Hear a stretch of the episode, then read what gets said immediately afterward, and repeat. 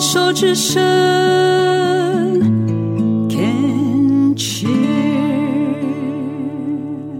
我们接续山居岁月生态故事的第二个单元，继续听水树介绍第三条美丽的油桐花步道和土地公庙保甲路的历史。然后另外一条步道也是我很常去走的，就是那个油桐花道。对，油桐花道很舒服。那油桐花道比较长，好，那你如果说你一个人想要那个给自己一个人比较长一点的放空时间的话，我建议去走那一条。是从梅岗那边下去吗？嗯，梅岗楼哈，梅岗楼那边应该算是上去。哎，等一下，梅岗楼对面那条那那个步道往往山林里面走进去之后就往下往下。它有两个入口，对，两个入口哈，就是在那个二路的二段跟三段之间。嗯，对。哦，那边那边有个路口，可以继续再往上走。嗯，哦，从那边一直走，可以走到有一个小土地公庙。嗯，好，那到小李土地公庙之前，也有一个路口，啊，就是从那个三段啊，就是二二路三段到女童军之间，那里有一个路口。那边有个切下去的。对对对，那是切下去。对。啊，那切下去很快就到到土地公庙。土地公庙，对对对。那个土地公庙在。这个地方也非常有故事哦，真的吗？对啊，土地公土地公其实是很棒的，我我讲是很棒的民间信仰，这样哈。对对对。哦，我们等一下再讲一下土地公庙的故事。对对对对对，我很好奇他的故事。那也不错哈。嗯。那再再往上，就是过了土地公庙，再一直往上走，那就会再切过一条溪，那条溪溪我们取名叫桐溪。嗯。就是花园先生的的这个南北各一条溪嘛。嗯。哦，南边。这一条叫桐溪，啊，北边这一条叫兰溪。兰溪，那兰溪其实是是我们花园新城哦的引水的源头了，在我们自来水还没进来之前哦啊，所以我觉得这条溪算是跟我们关系蛮密切的啊，关系蛮好。那过了这个桐溪之后，还可以再往上走，哦，那个地方是油桐花最多的地方，这最美的。如果说你要赏油桐花掉满地，在步道的小径上就要走这一段，啊，一直走这一段，那可能在什么时候油桐花最漂亮？我我讲是掉在地上最漂亮，嗯嗯嗯，就是下雨天的晚上的隔天，那个超浪漫的，呃，对，因为它下雨，平常都会飘的，会飘下来，大概到五月的时候，它比较成熟的时候，会油桐会掉下来嘛。那如果风来的时候，你就。抬头往上看，因为在那边你要找个地方躺，当然也是可以，那就不太容易了。除非你像我们这种叫做，呃，随处都可以躺的人，躺下来看，那油桐花它它掉下来会转，对对对，会转圈圈，对对，蛮好看的。啊，那如果说你觉得只是要拍一个漂亮的景，浪漫的、浪漫的漂亮的景的话，我也很建议就是下雨天过后去走，地上可能会有点小积水，但是那条路基本上还算好走了。啊，我那拍照很漂亮，啊，整个西边呢，啊，啊，那个小小的石板桥上面，啊，都是油桐在。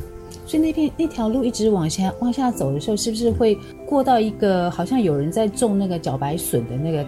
是是。那个田。对对，我讲的是，好，我我再讲一下，过了土地公庙之后，再往前走，会过一个石板桥，叫做铜溪，好，那这里是比较开阔的，嗯，那再往上走就会。就有有人家种茭白笋，嗯，那过了茭白笋田之后，嗯，才是真正那个油桐花最多的地方。哦，真的啊？对对，要过那边。哦，所以我就走到，我就知道，就走到茭白笋你就回来，那太可惜了。茭白笋，哦，那太可惜了。就是真正的真正的油桐花铺满地是那一段。哦，那今年一定要去走一趟。可以，嗯，已经快到了。对对对，已经快到了。那那再上去就是上来那个柏油路了。啊，所以这一段路其实，哎，你都慢慢走，慢慢走，大概走的一个小时就可以。上到不用路来，是不是就是在湖心土溪城的后面那边？对对对对对。哦。当然，你一般直接直接走，什么都不看，半个小时就走完了。对对对。啊，但是我们如果是边走边欣赏，边让自己，其实散步非常好。是。尤其一个人。是。哦，其实你散步是让自己放松之外，其实也在整理。整理你的思绪，整理你的生活。哦我很喜欢在花园新城散步。我也很喜欢，很喜欢，我也很喜欢。我也常常在节目里面鼓励我们的听众要出去散步。对，对，散步哈，还有一个非常好的地方，尤其在森林里面散步。现在都在鼓励人家维维持自己健康嘛，尤其是我们现在生活压力那么大，嗯，哦，到森林里面散步，每天到森林里面散步半个小时，哦，那是最好的一个调整自己身体，跟让自己身体，呃，等于是甚至是修复的一个好的方式，对，非常棒，修复，哎，修复，非常棒，没错没错，对，好，我们再。要不要再回来讲一下土地公？要要要，我要听土地公的故事。OK，好，因为这个是我我先当里长之后对整个我们这边社区了解的一部分。那其实那条油桐花道，哎，以前在日据时代吧，称为保甲路或尬路，有听过吗？有。嗯、保甲路哈，那、啊、其实以前我们根本没有花园新村这个社区，嗯，但是我们后山这边的居民就已经住在这边。哦，所以说他们哦，从这个我们后山那边的住家，要进出到新路路这边，以前最早也没有新路路这条路，哦，以前最早的路其实是，诶，新路路往上哈有一个文山农场，嗯，那文山农场那边有个商店，那一条阶梯是往新店的最主要的路，这个保甲路就是以前最主要的他们进出的道路。那你看哈，你不要说走到新店那太远了啊，就就走到我们这个新路路上面的庙，它新路上有两间土地公庙，那就是整个这个村子里头的算信仰中心跟人潮聚集的中心。要从家里走到这边，不管是买一些家常用品，或是把生产的东西带下来的话，其实都一段路，对不对？那他们又要把东西送到新店地区。那要回来，有时候常常是非常晚才才要回家嘛。哦，这条路晚上很长的路都没有人，啊、所以说我跟你说，你试试看，不是以前哦，就现在，就你一个人去走那条晚上去走看看，不敢走，真的不敢走啊、哦。那所以说，当然以前的人也是会害怕嘛。所以土地公在这边，那是非常好的这个。嗯，让我们心灵上有个啊，要 他有有人保佑哈，那个安定作用非常好，哦，所以说这个土地公在这边哈，帮助我们很大。这个土地公哈，别的地方可能没有，但是这个土地你仔细看，里面是土地公跟土地婆两个，两尊很小的，很像石头打的那个小小的那一间土地公。对对对，里面有土地公跟土地婆。哦。哎，那这个土地公土地婆在这边还有另外一个作用，就是好，比如说我们两个。会讲说，哎，那个明天呢，啊，我们一起去哪里啊？但是你家在右边，我家在左边，相隔可能两公里，那要约在哪个地方？哦，沿途都没有任何路标。哦，如果我跟你讲说，啊，在那个哪一棵油桐花树下好了，就容易搞错。所以土地公在这边就是一个很明显的地标。哦，人家要讲什么事情，要约什么，就在这里。那另外哈，诶，之前呢，之前还看到，就是说，他有些人。会煮一壶水放在那边。哎，之前还有看到，现在比较少。现在煮一壶水是奉茶的意思。对对对，奉茶的意思。也就是说，其实哦，反正都在村子里的人嘛。那经过这里的时候，可能就不管工作、出去或者回来，总是会口渴。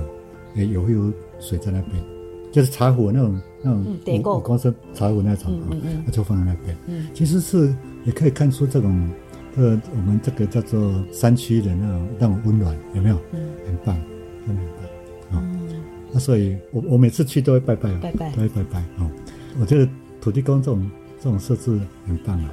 我以前当里长的时候，嗯，我们这边山区嘛，那台风来的时候，哦，其实我们山区很大，我我们真的是没办法顾到那么多，而且树很多嘛，那我都会去跟土地公讲说，哈，土地公你要帮忙，帮忙什么？就是说。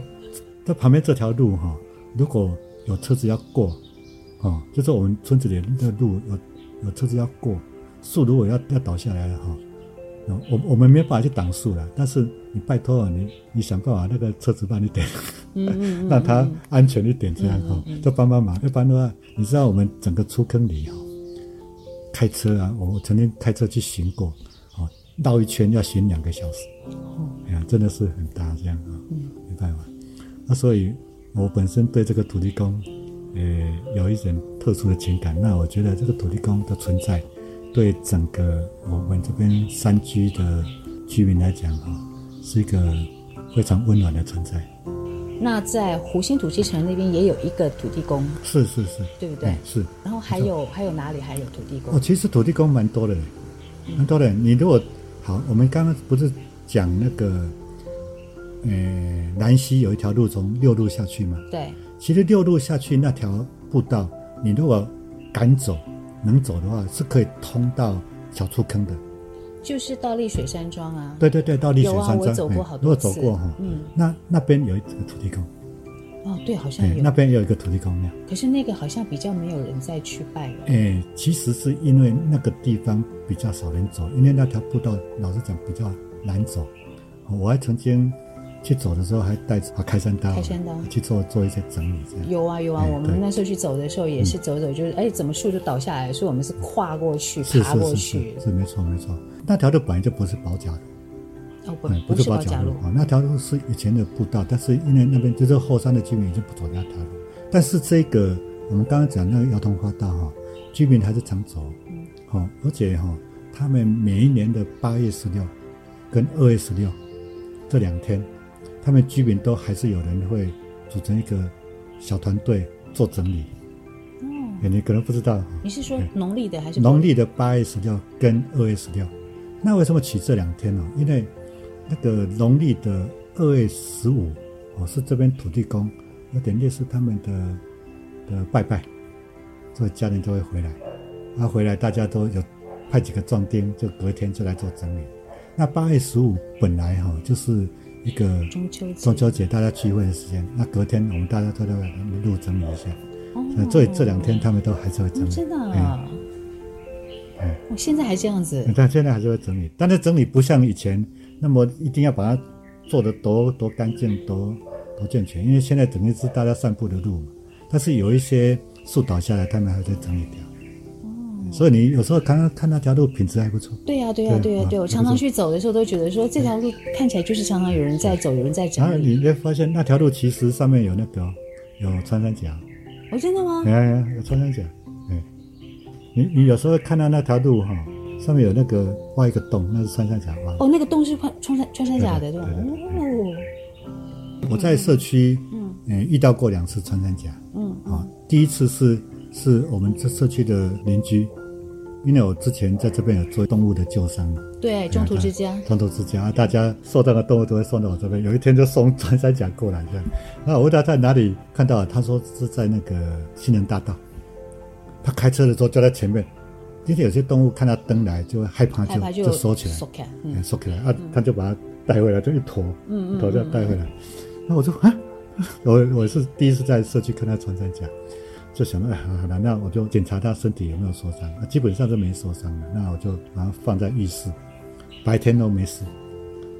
然后家里刚好有白蚁，就放白蚁给他吃，这样他他们吃 吃这个白蚁嘛，好好。那那白天都没事，所谓没事就是很安静。